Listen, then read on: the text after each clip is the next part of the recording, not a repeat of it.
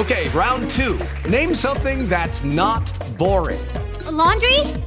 Ooh, a book club. Computer solitaire, huh? Ah, oh, sorry, we were looking for Chumba Casino. That's right. ChumbaCasino.com has over 100 casino style games. Join today and play for free for your chance to redeem some serious prizes. ChumbaCasino.com. No purchase necessary. Full prohibited by law. 18 plus terms and conditions apply. See website for details.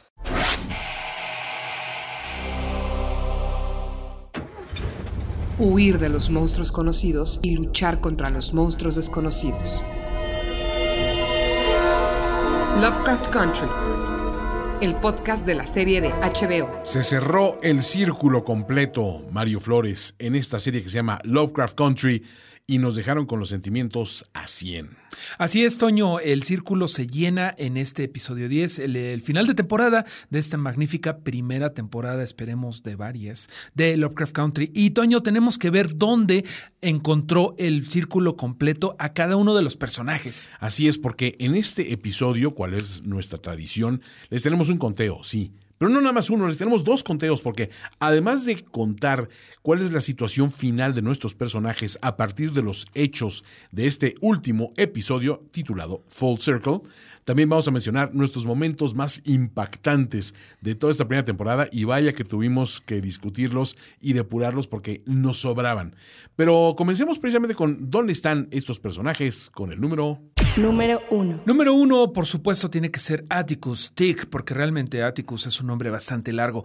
¿Qué pasa con Atticus? Pues lo sabemos ahora, y si no lo han visto, detengan el podcast ahora mismo, porque Tick, el protagonista, ha muerto. Estoy devastado, Mario. Fue una de esas, esas muertes que, con todo que están anunciados, te avisan va a morir, él tiene que morir, su destino es morir, está predestinado para morir, siempre estás albergando la posibilidad de que algo cambie en su destino y sin embargo vemos que no es así. Su muerte cumple a la perfección con ese viaje del héroe, enfrentó eh, algo, un, un, destino inevitable con una entereza y sin embargo mostraron también la humanidad eh, en ese encuentro, por ejemplo, cuando tiene con, su madre, cuando le, dice, mamá, no quiero morir, y ves que, se recuesta sobre su regazo, es poderosísima la actuación y, la verdad es que Jonathan Majors hizo, hizo, un trabajo brutal con este personaje de Atticus Freeman. Pero pues sí, es en efecto eh, el final de su, de su arco argumental. Así es, Toño. Queremos pensar.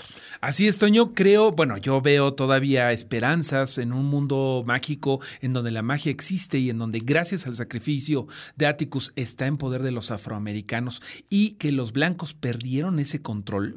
Yo creo que podría de repente hablarse de una resurrección que... Existen otras tierras, acuérdate. Existen otras, otras, tierras. realidades, Mario podría ser que no sea la última vez que veamos a Jonathan Myers, por lo menos en flashbacks o por lo menos, como tú dices, en otra dimensión en donde a lo mejor em, sobrevivió. Pero todo esto es conjetura. Justamente, Toño, como la que uno tenía como última esperanza, uno hace como eh, apologías de sí, ok, todo mundo, todo parece indicar a que va a morir, pero siempre hay como un tecnicismo que al parecer salva al héroe, ¿no? Puede ser. Uno escribe su propia serie siempre. La ah, puede ser, uno va pensando, a lo mejor se le va a detener el corazón solamente cinco segundos y eso ya técnicamente es una muerte. A lo mejor en realidad se va al limbo, bueno, lo que sea. Aquí creo que es definitivo que después de este terrible eh, corte que le hacen las... Exsanguinación. Exacto, en, la, en los brazos Cristina muere pues desangrado por ello. Que aparte él está amarrado a un, reloj de sol, o sea, es una cosa muy rara este, este ritual donde Cristina está bañándose en su sangre, pero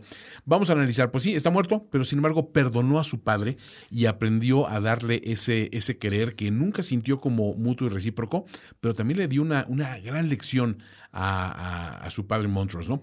Y también se sacrificó por sus seres queridos. Por sus seres queridos y no nada más por los cercanos, sino por toda su gente, es decir, todos los afroamericanos al quitarle el poder a los blancos y dárselo solamente a los afroamericanos. Y también cumple con la misión encomendada a Hannah, después a Hetty, a Dora y a todos los ancestros, las matriarcas, ¿no?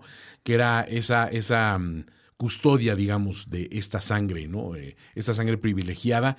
Eh, pues se despidió de ellas, tuvo una oportunidad de despedirlas a ellas y dejarlas descansar por fin en paz eh, en parte de este ritual. Si te parece, vamos con el personaje que complementa esta figura de Atticus. Número 2. Letty, ¿qué pasó con Letty Mario? Precisamente, Toño, en- vemos las matriarcas que son las encargadas de cuidar el libro de los, de los nombres, que como ya mencionabas, Hannah, Hetty y Dora, puras mujeres. Y en este, en este matriarcado como que no venía tan al caso Tic como un guardián del libro de los nombres, pero Letty, que es la que acaba siendo la repositoria y la que va a cuidar el, el producto de su vientre al futuro George Freeman, que sabemos que tiene que escribir un libro que en realidad Matt Ruff eh, se, dio se dio la identidad un poquito ahí, pero eh, Letty termina, pues yo creo que con el corazón roto, pero llena de magia. Oye, Mario, es que perdió, o sea, a Ruby, a su hermana, ¿no? Con quien ya se había reconciliado.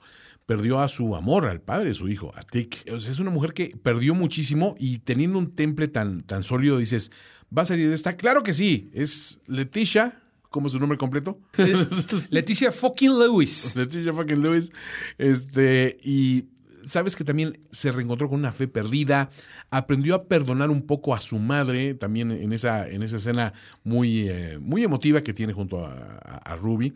Eh, creo que en, en el fondo nos demostró que siempre fue un personaje sólido, que tenía sus debilidades y sus dudas, pero al final de cuentas se le vio esa asertividad y esa, esa manera de confrontar a Cristina, una Cristina este, aplastada debajo de losas y más losas de, de concreto, y aquella le está diciendo, y les quitamos la magia a los blancos.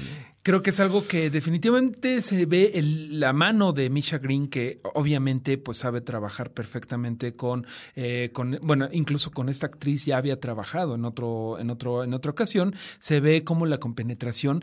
Y creo que Letty, así como todos los personajes de esta serie, fueron creciendo a lo largo de la serie. Ella en particular se volvió una mejor hermana para Ruby, porque sí lo admiten en algún momento, ¿no? En algún momento sí hice mucho hustling, o sea, hice mucho fraude. Está fea, está fácil vivir de la tranza, diríamos aquí en México. ¿no? Exactamente. Eh, también de repente como que dejaron atrás la herencia un poco negativa de, de su mamá, que en varias, no la vimos en esta temporada, pero en varias ocasiones me- eh, mencionan Letty y Ruby que sí era tramposa. Y ellas creo que lo van dejando todo atrás. No era el mejor modelo a seguir, vamos a Todos los personajes de esta serie, los personajes eh, principales, creo que dejan atrás muchas cosas tóxicas y Letty no es la excepción. Pero vamos a hablar del rey tóxico, nuestro punto número 3. Número 3.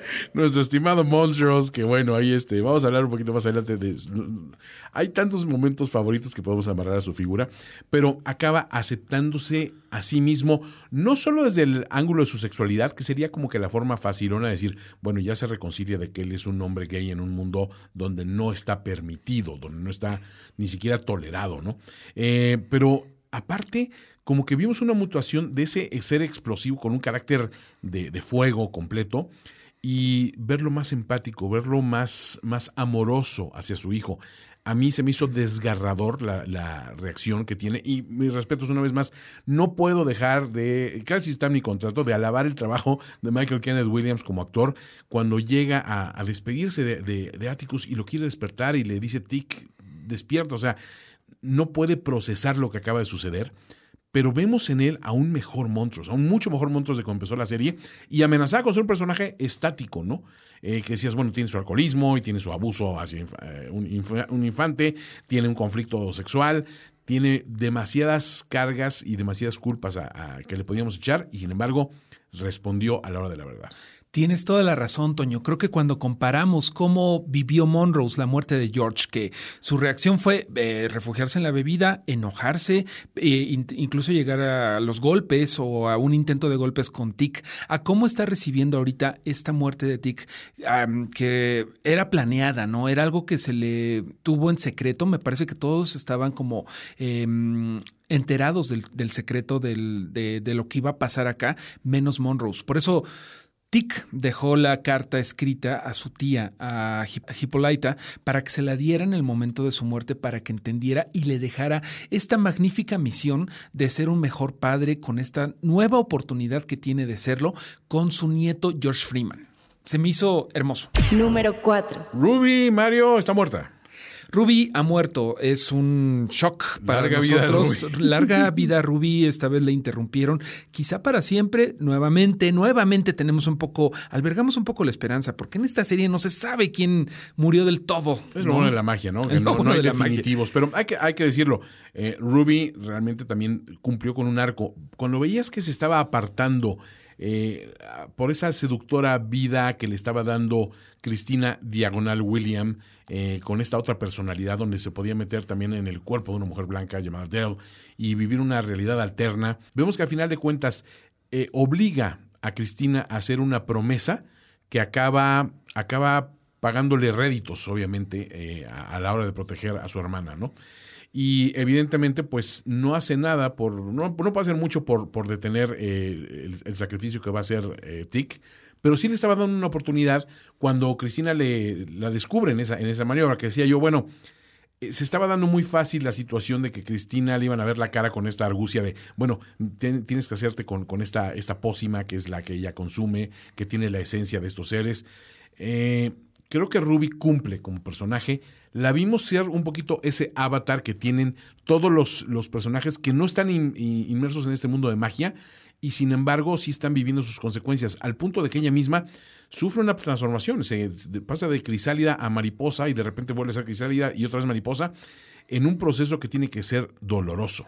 Y un poquito eh, el personaje de Ruby eh, ve por sí misma, ¿no? Ve por este deseo como personal de, ay, sí me gustaría ser blanca, ¿no? Porque de- eh, la vida debería de dejarse de ser interrumpida. O sea, quiero vivir mi vida sin interrupciones. interrupciones. Y esta, este embrujo me lo permite. Fíjate que leía algo bien interesante de parte de la actriz que interpreta a Ruby, Gunmi Mosaku, que decía que le fue muy difícil para ella interpretar a Ruby con este deseo de ser blanca, porque la confrontó a ella con la memoria de que de niña ella no tenía este orgullo que debes de tener, todas las personas deben de tener, de aceptarte exactamente como, Como eres, eres. de, la, eh, de la nación, raza, eh, condición social que seas. Ella sí eh, admitía que de pequeña ella se, se veía a sí misma como una pelirroja. Incluso aquí en este episodio lo vemos ahí con el guiño cuando rompe el recipiente en donde tiene la pócima para cambiar a Adele. Ella le dice, yo siempre me vi a mí misma siendo blanca como una pelirroja. Esto es parte de lo que realmente Gunmi Mosaku pensaba de pequeña. Se me hace bien, bien interesante que se rompió ese egoísmo y sí quería ayudar a su hermana. Desgraciadamente Cristina le ganó la jugada. Y aplausos para Misha Green por integrar eh, experiencias personales de sus actores y actrices Claro. En eh, el carácter que acaba formando sus personajes. Y es algo eh, que ficción. es algo que incluso, bueno, para nosotros que no somos afroamericanos, de repente te puedes ver ahí reflejado. Yo eso me hizo, me llevó a pensar de cuando íbamos de pequeños a Estados Unidos, de Claro. México íbamos a Estados Unidos y recuerdo que un primo me decía, un primo más pequeño que yo hizo un berrinche y dijo, no me quiero regresar a México, me gusta más Estados Unidos. Son cosas que no puedes pensar, ¿no? Tienes que amar tu país, pero hay una parte de ti cuando eres niño que dices, ¿cómo quisiera ser otra cosa? Reinventarme, ¿no? Afortunadamente la madurez te va dando el camino para ver lo que eres y que debes de luchar por eso. Y aplausos porque Ruby lo logró. Así es. Vamos con el siguiente punto. Número 5. Un personaje favorito, Mario, la pequeña Dee. Claro, la pequeña Dee que ganó un brazo mecánico, Y un Shogot. pero perdió a Tick y perdió a George. Pero, también... recuperó a Hypolite, a su mamá. Entonces la vida te da La y vida la vida te te quita. quita y por lo menos le quitaron la maldición de las malditas gemelas, que no son gemelas exactamente. Vamos a platicar Sí, más de Topsy Bopsy más adelante. Pero bueno, Dee al final es la que acaba creo que más llena de posibilidades, Toño. Sí, y eso va muy de la mano de ser el personaje más joven de los que tenemos aquí. Eh, al bebé todavía no lo estamos contando porque no llega, pero... eh, eh, un bebé es un mundo de un bebé es un mundo de posibilidades. Posibilidades. Pero ella ya está... pero ya tiene un universo y varios universos de y una mano mecánica. Es- eso me, me impactó. Aparte, hay que decir, kudos para el señor Mario Flores, que vio venir eh, a Dee como la mujer del brazo mecánico. Sí, que lo desde- mencionan. En un principio, ¿no? O sea, Sí, Toño, en el capítulo 8, justamente cuando están platicando Monrose y Tick, de que Tick también se fue al, al futuro, cuando se fue allá ah, en la máquina de los multiversos de Hippolyta. Eh, bueno, no es de Hippolyta, pero al final sí se la quedó. Eh, él dice que la que le dio el libro de Lovecraft Country escrito por su hijo, una mujer con una capucha sí. y con una mano mecánica. Ya habíamos visto que la mano de Dee se había quedado como marchita después del ataque de Topsy y Topsy. Entonces era como que un salto mental que yo hice de que ella era la mujer del futuro, lo cual nos abre mucho las posibilidades a lo que ella ahora que es este Shoggoth Whisperer puede tener, ¿no? Puede tener aventuras con la máquina del multiverso y queremos ver eso. Y ahí cuando dijiste la mujer del futuro, en más de una forma, Dee puede forjar un futuro interesantísimo. Ya la vimos que como artista, como creadora, va a aprender a hacer estos cómics maravillosos. Y ahora con mano mecánica ni se le va a cansar. Adiós artritis. Número 6. ¿Qué pasa con Hypolita, Mario? Ella se nombró a sí misma madre, pudiéndolo, pudiendo ser todo. Y decidió ser Orinthia Blue, esta heroína creada por su propia hija. Y, y la ves con esta imagen que en el principio es medio shocking, así ver el, el- el cabello tan, tan, tan azul intenso, pero dices, está padre, tiene ese, ese toque de ciencia ficción clásica muy, muy bonito, Ah, ingenuo hasta cierto, hasta cierto punto, pero muy entrañable para todos los que crecimos en ese, en ese entorno. Pero además, eh, vemos que Hypolita, aparte de tener este despertar de conciencia tan brutal, eh, pues tiene que lidiar todavía con la pérdida de su George, pero está enmendando esta, este breve abandono que para ella fueron años y para Dee fueron un par de días y sin embargo significó mucho en la relación y en el futuro de ambas. ¿no? Oye, va a ser un poco extraño para ella que va a ser la heroína de su hija, ¿no? Todos los padres son los héroes de sus hijos cuando son pequeños, pero Dee justamente ya está en la etapa de derribar héroes y derribar y ya de confrontar a su mamá por porque no estuvo con ella. Me gustaría mucho ver más de cómo se, lim- se liman estas asperezas de una Hippolyta ya con toda la eh, sabiduría infinita. Y creo que va a llegar de ese lado, la, del, hermano de la curiosidad científica, porque sabemos que si bien Hypolita regresó, se trajo mucho de esa tecnología y de ese conocimiento y de ese saber que le permitió crear este brazo eh, para su, su hija, ¿no? Pero es un gran personaje y qué bueno que la vimos con este desarrollo tan, tan enorme, ¿no? Ahora salgamos del núcleo familiar de Tick y de Letty y vamos a ver qué pasa con Gia. Número 7. Pues simplemente encontró un propósito, Mario. Este, este extraño espíritu, eh, La Kumijo. la Kumiho, eh, al final, de todos modos, sí cobró esa alma que le faltaba para ser libre. Claro. Pero lo hizo con un propósito real y constructivo. Y por amor, ¿no? No nada más por eh, matar por matar y por convertirse en la, eh, en la hija que su mamá quería que se volviera, porque nos informa en algún momento, su mamá ha muerto, entonces está como libre, ¿no? Eh, me Pero ya tiene sentimientos, Mario. Eso es Eso está muy padre. Digo, nos falta leer un poco el manual de cómo funcionan los, Los cumijos, sí. pero lo que nosotros entendemos es que en cierta forma sí mató a Tic, sí cobró la vida que le faltaba para Claro. las 100 almas. Era es- parte de ese proceso, ¿no? Y creo que queda con Team, ¿cómo le llamamos? Team Leticia, eh, después de toda esta serie. Team Freeman, Team- Pero ya con, ya con libertad de amar, de, de encontrar otro futuro. Claro, hay una, una instancia donde ella habla con, con Tic una última vez y obviamente a, a ella le refrendan ese sentimiento de que lo que tuvieron sí fue real. Y eso es muy grato también, es un gran gesto de humanidad por parte de, de que le había mostrado tanto rechazo. Y bueno, nos deja con buen sabor de boca y pues, por supuesto ver este propósito y ver que llega a ese full circle está fenomenal. Y bueno, ahora que es libre para amar y que ya Tic, el primer efecto de sus eh, afectos, eh, ya no está. ¿Quién dice que no podría eh, como que experimentar un poco de lo que sintió con Young Ya? ¿Te acuerdas? Su, su Claro. amiga. ¿Por qué no de repente meter un personaje, otro personaje LGBT LGBTIQ en esta serie? No sé. En mi, Necesitamos más series, lo que le estamos diciendo a Sí, HBO. Pero en mi canon mental podría ser que Gia tiene todo el corazón libre para amar hombres, mujeres o otro comijo. no lo sé. Número 8. Ah, esta inescrutable Cristina, Mario. Cristina hizo, hizo mucha maldad esta vez. Mucho, Pero mucha maldad. Perdió la inmortalidad que ganó, ganó brevemente. O sea, dijo, no, ya soy inmortal, ya la hice, la tengo armada, señores. Hagan lo que hagan. Perdió Es la hasta- magia. Eso está curioso cuando dice, pierdes tu tiempo. Cuando ves que Leti está haciendo todos estos ritos y estas cuestiones para intentar detenerla, ya que dice, no te desgastes, ya, ya, ya fue lo que pasó. Estaba muy confiada. Eh, muy tan, tan confiada que ya parecía como el estereotipo de la villana que se ríe del, del héroe, ¿no? Eh, no como Ozymandias de Watchmen, que él sí se esperó hasta acabar todo el plan malévolo, pero ella como que estaba regodeándose de más, eh, aunque sí tuvo bastante triunfo, sobre todo con esta carta de crueldad de matar a Ruby y tomar su lugar y ir cantando en el, En el coche. hombre, eso con no se ellos. vale. Eso no hombre, se vale. Si, van a ser malos, no canten con uno, ¿eh? Porque Tan bonita escena que fue esa. Ah, ¿no? Tan- una escena genial de mucha humanidad a todos, pero aparte, pues e- esa revelación donde ya, ya te das cuenta de que pues no es realmente Ruby, sino Cristina en el cuerpo de Ruby, cuando pensabas que se le iban a dar con queso y ella se la volteó a todos y que creías todo perdido. Es muy grato ver también de que ese intelecto avanzado que era Cristina, porque hay que decirlo, ¿no? O sea, la, mujer la traía, ¿no? Esa reaparición también de- de su ancestro, eh, cu- cuando aquel se le queda viendo así como que tú, Diles que hagan algo, Diles ¿no? que hagan algo, Detén ¿no? a estos afroamericanos. esos americanos que se están posesionando de nosotros. Es, es muy ilustrativo de que, ok, esta serie no solo oprime a los afroamericanos, oprime a las mujeres, aunque sean blancas. Sí, pero eh, justamente ese es mi, fin no justifica los medios. Creo que ese es mi problema con Cristina, porque si bien estaba viendo, el, bueno, como la discriminación o las puertas cerradas que se enfrenta una mujer, aunque sea blanca, eh, debió de ser un poco más empática y hubiera podido ganar eh, adeptos con su primo, porque era su primo, a final de cuentas, Leti- eh, digo, Tic. Creo que hubiera podido ganar más si abría su corazón y a lo mejor les, si le hubiera sido honesto, no, mira, sí quiero ser inmortal, pero yo te ayudo también.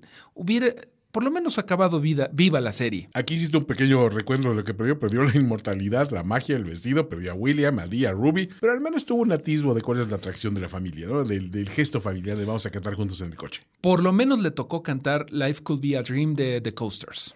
Número 9. ¿Qué pasó con el capitán Lancaster y los hijos de Adán? ¿Dónde están Mario? Todos están muertos y sin magia y el torso ya se les pudrió y ojalá... se está pudriendo en vida, ¿eh? Sí, no, no, no. De hecho, sí murió, ¿no? Porque le dice Cristina, ojalá te pudiera dar cientos de muertes, pero me voy a tener que conformar con solamente darte una.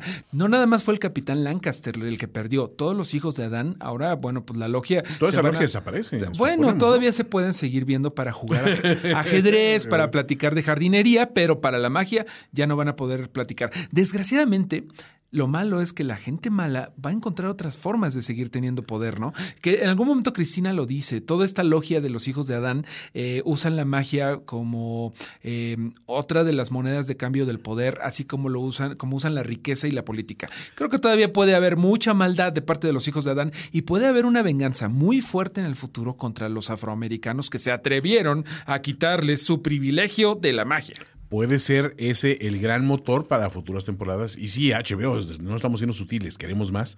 Eh, donde, en efecto, o sea, el no tener la magia no elimina tu maldad, no elimina tu vocación para crear caos hacia las personas que no la deben ni la temen, ¿no? Entonces, pues interesante este desenlace y sabemos que hay muchas logias más allá afuera. Sí, pero podrían hacer un movimiento de make los hijos de Adán great again. Ándale, ¿no? seguramente.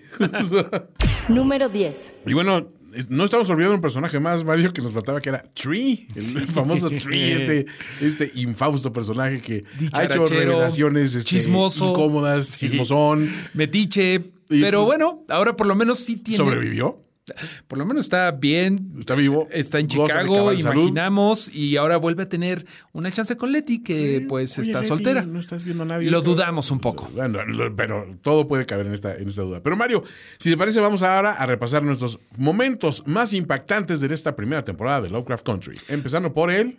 Número 10. Número 10. Número 10 es uno de los primeros momentos que nos dio la serie en el primer episodio, que justamente se llama Sundown el episodio. Esa carrera contra la puesta del sol en donde tienen que salir en Woody, en el coche, George, Letty y Tick, antes de que el capitán racista, eh, bueno, pues tenga jurisprudencia de matarlos. En realidad todo es una trampa. Si tienes 11 minutos, ¿verdad? no creo que eran para salir, este, y a ver, a ver si le ganas al sol, ¿no? Pero es una escena maravillosa con este atardecer que está la cayendo. tensión. La tensión. Y te, te hace ponerte con los, eh, los pelos de punta y te, te transporta al interior de ese coche con el nervio de lo que es tener que vivir ese racismo irracional e injusto, pero también estar temiendo por tu vida. Número 9. El Shogot al rescate, Mario. Cuando Tick llega afuera de la casa Winthrop, que ve que está el ataque, que Letty está en peligro, que toda la gente, que su gente está e- en peligro y los policías están disparando, y de repente, de abajo de- de- del pavimento, sale este Shogot a detener la bala que le iba a tocar a él, Y el Shogot no distingue, ahora sí que... Sí distingue. Bueno, sí distingue, digamos. Solamente distingue entre Tic, su nuevo maestro. de Dick y los demás. Exactamente. Ese Shogot después eh, se une con Dee y bueno, ya es como la mascota familiar. Y me gustaría mucho ver un spin-off que se llamara El Buen Shogot. Sí, y además eh, siempre se lío de, bueno, ¿quién Shogot saca, Patrol, ¿qué ¿Quién te saca parece? a pasear al Shogot, por ejemplo? Es- Me tocó ayer. ¿Quién limpia las suciedades del Shogot? Las bolsas para la, Bueno, las bolsas para la basura del Shogot. En el- fin. El, el caso. Pero bueno, Número 8. las revelaciones de Montrose, Mario. Me gustó- hubo un momento mágico en donde cada episodio había una nueva revelación de Monrose, ¿no? Primero, soy Este, gay. eh, bueno, primero era, pues, estoy desaparecido. Después, este, ah, pues, este, tiene que ver con tu, con tu herencia, ¿no? Con tus ancestros. Después, soy, bueno, se rumora que soy gay. Eh, Bueno, resulta que sí soy gay. Después, soy disléxico y No, siempre lo he sido. Ajá. Y finalmente, bueno, lo, lo último que le suelta en el capítulo 9, este, sí, no soy tu padre. Quizá no sea tu padre. Pero, eh, pues, a final de cuentas, este personaje que es tan interesante y tan complejo siempre nos dio algo eh, de, pa- a esperar de él, ¿no? Aún en ausencia. Y creo que el trabajo eh, fenomenal del actor, pues, sobra decirlo. Qué bien escrito está el personaje. O sea, hay que, hay que reconocerle también a, a los guionistas de esta serie que hicieron un trabajo particularmente bueno con este personaje que amenazaba con ser muy unidimensional. ¿no? Bueno, que lo odias, lo amas, justamente como a una persona real, ¿no? Pero que tiene algunas de las frases más demoledoras de toda la serie, ¿no? Como cuando ve a su primer amor morir en este alboroto de Tulsa, bueno, alboroto, más bien masacre de Tulsa en 1921, que le dice a Tick, él fue, bueno, justamente le estaba diciendo, ya no quiero ser tu amigo porque yo no soy afeminado como tú. La primera de una de las muchas sacrificios que hizo para ser el padre de Tick. Qué bárbaro. O sea, y estos, estos eh, diálogos, estos parlamentos son fenomenales. Pongan especial atención a los, a los parlamentos que tiene, que tiene el personaje de Montrose y verán que esta serie tiene un mensaje muy poderoso en muchos sentidos. Número 7. El saber que Tick era el hombre del bat y ese I got you kid, ese misterioso hombre que salvó la vida de, de- de- del pequeño Montrose y el pequeño George y, y pues, eh, o sea, y, y no, no se explicaron de dónde había salido, por qué estuvo ahí, por qué extraños designios del destino lo salvó de esos racistas.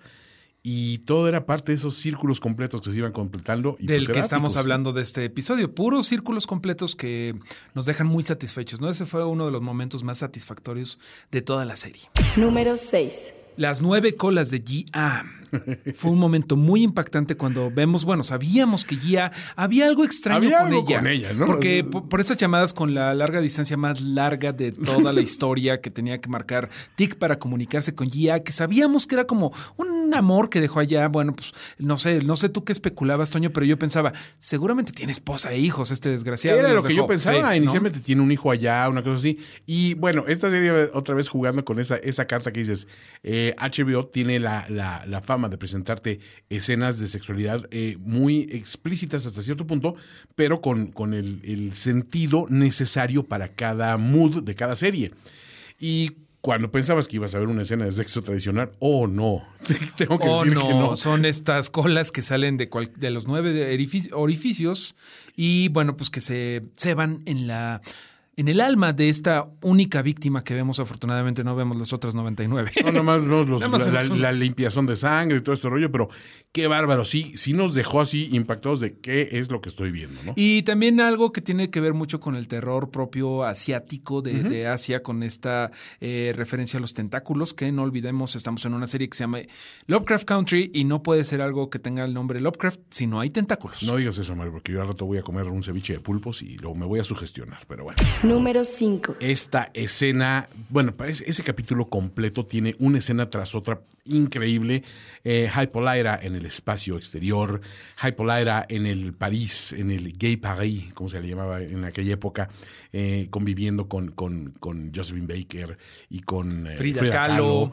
y con tantas personalidades interesantes, pero verla como una guerrera como una guerrera, eh, entre otras mujeres guerreras, luchando contra confederados y soltando ese discurso de empoderamiento de, de somos quienes somos y nadie nos puede doblegar. Y aunque no nos quieran porque no nos gusta que opinemos y todo esto, ella y este grupo de amazonas de Benín eh, cargan contra este ejército confederado que es bastante más grande que el de ellas. O sea, creo que están bastante sobre... Sí, o sea, en situación difícil. En situación difícil, pero como bien dicen ahí, miran a la, a la muerte de frente y no dan un solo paso hacia atrás. Con Increíble esa escena. Número 4. Luego vamos allá los últimos cuatro momentos impactantes de Lovecraft Country. Letty rompiendo los espejos de los coches de los vecinos racistas, Toño. Ese fue otro momento que ya, es que Letty, cada episodio nos daba una razón para amarla más.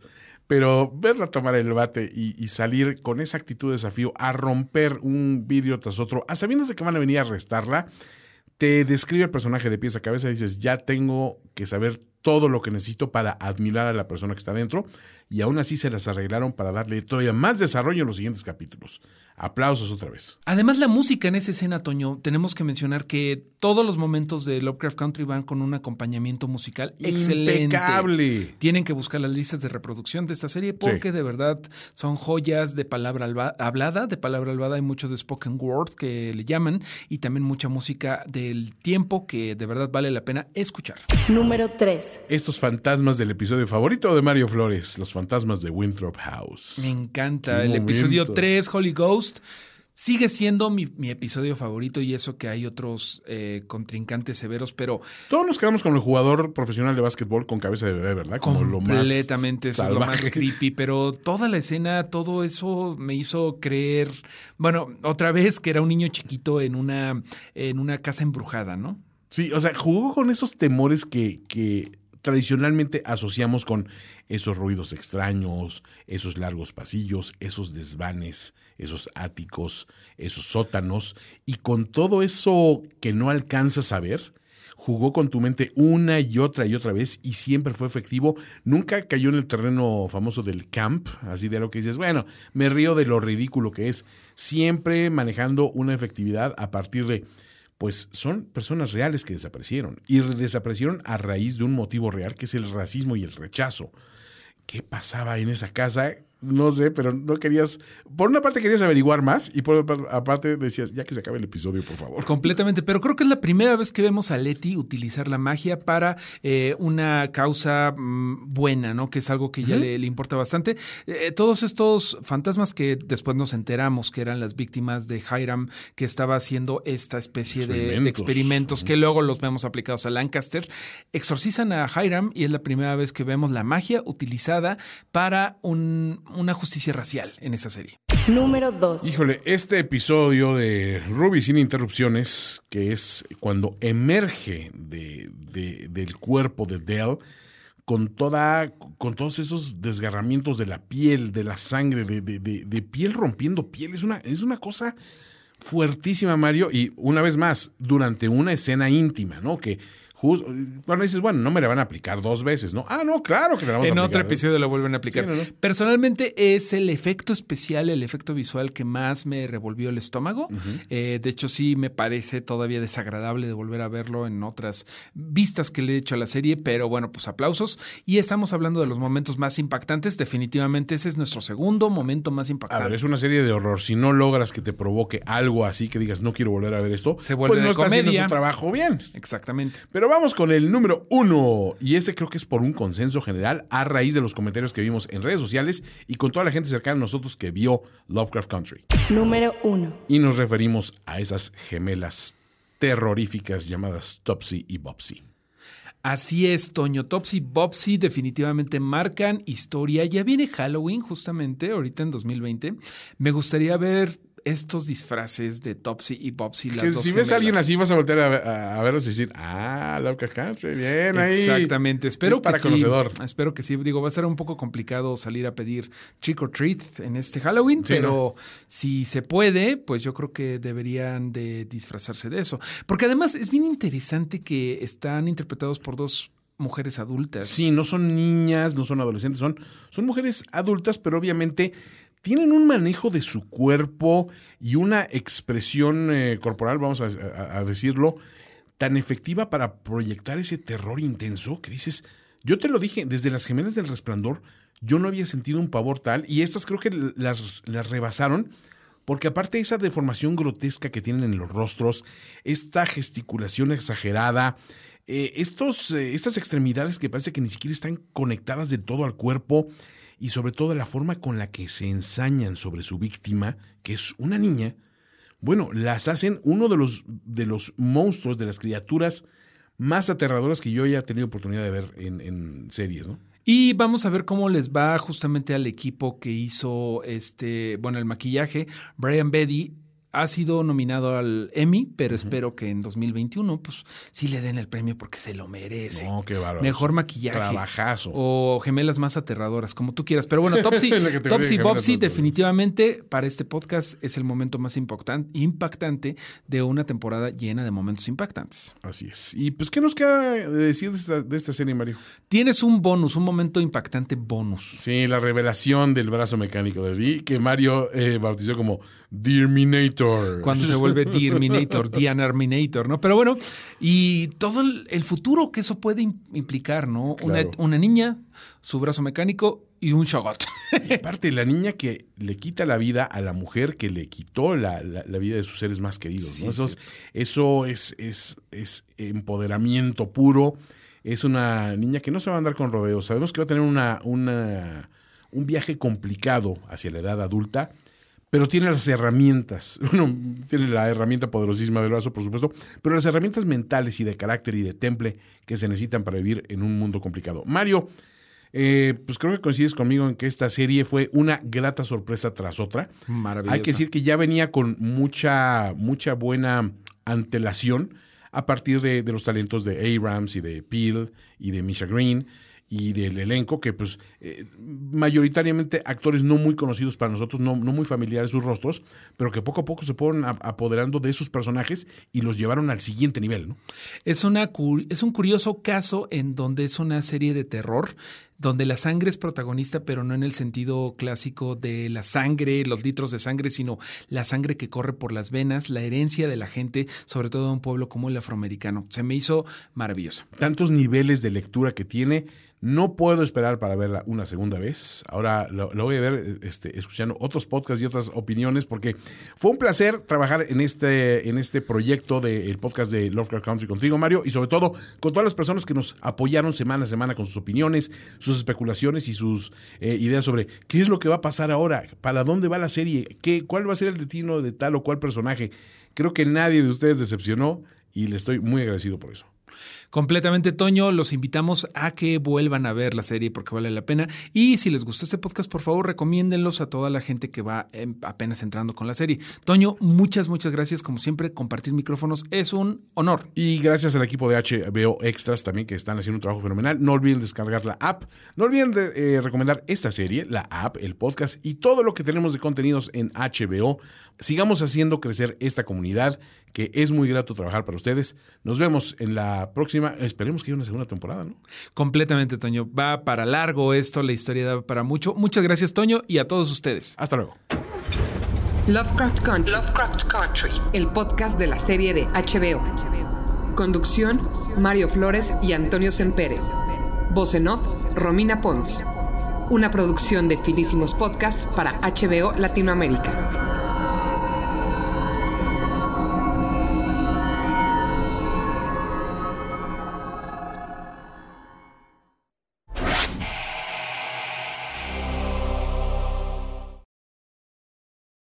Lucky Land slots, you can get lucky just about anywhere. This is your captain speaking. Uh, we've got clear runway and the weather's fine, but we're just going to circle up here a while and uh, get lucky. No, no, nothing like that. It's just these cash prizes add up quick. So I suggest you sit back, keep your tray table upright, and start getting lucky.